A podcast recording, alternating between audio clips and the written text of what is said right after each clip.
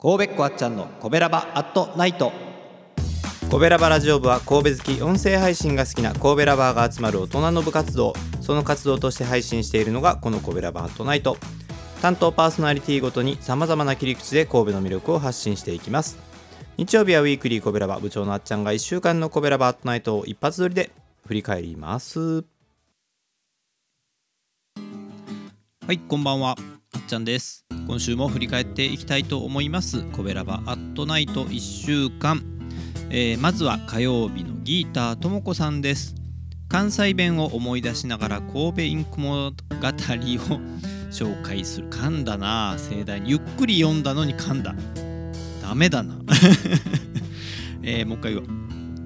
火曜日はギーターともこさん。関西弁を思い出しながら神戸インク物語を紹介してくれています、えー今週はですね神戸姫あじさいということでえ非常に可愛らしい名前ですけれどもうん紫というかピンクというかねえーアジサイの非常にこう微妙な色を表した感じのインクになっております。でえっとアジサイの解説をいろいろねしてくれてましたし、えー神戸市の市の花なんですね。あのアジサイがね。ということであの神戸市内あちこちにアジサイありますけれども。であのそういったことも紹介してくれています。そして何より神戸インク物語開発している長沢文具センターの竹内さんのね記事の引用もしてくれていて、えー神戸インクについて改めていろいろ深く紹介してくれていますのでぜひ聞いていただければと思います。よろしくお願いします。そして水曜日はお兄さんです。人気ナンバーワンのグルメ配信、えー今回は洋食屋さんですね。山猫軒。えーっといつも割と三宮元町界隈のお店の紹介が多いと思うんですけど、えー今回は灘区ですね。灘区のまあ割と名店といいますか、はい、よく名前も聞きますね。はい。であの今回の配信で初めて知ったんですけど宮沢賢治の注文の多い料理店。これをモチーフにしてるんですね。あの洋食屋さんで、えー美味しいレストランがあって山猫軒って言うんだよっていうのはよく聞くんですけどこのモチーフのことは、ね、全然知らなかったんで、はい、初めて聞きました、えーそして安定のビールの注文と安定の美味しい配信でございました。ごちそうさまでした。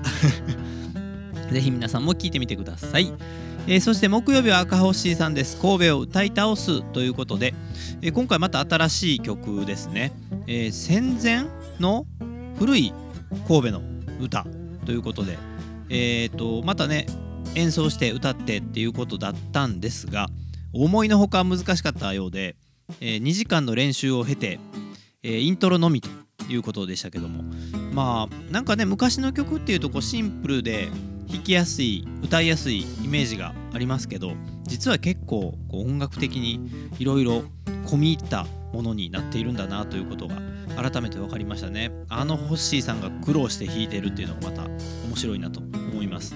まだ曲名が明かされていませんが、え続きを楽しみにしたいと思います。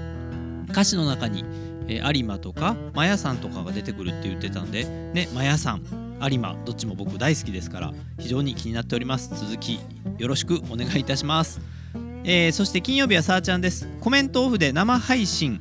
はい。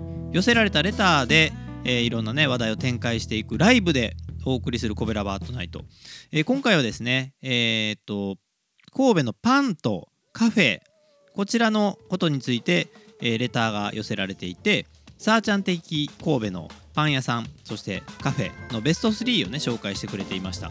でも本当はあの5分でライブでやる感じがもうだいぶねあの板についてきてというか面白いですよね。はい。あのこのやり方もありかってすごく思いますし。あの時間制限がバッチリありますんでね。その中でこうキュッと紹介できていいなと思ってます、えー来週はどんな紹介になるんでしょうか楽しみです。レター皆さんぜひよろせてくださいはいそんなわけで、えーコベラバートナイトスタンド FM では「ハッシュタグコベラバートナイトで」そして Spotify などポッドキャストもやってます。ぜひ聞いてください。ではまた来週あっちゃんでした。バイバイ。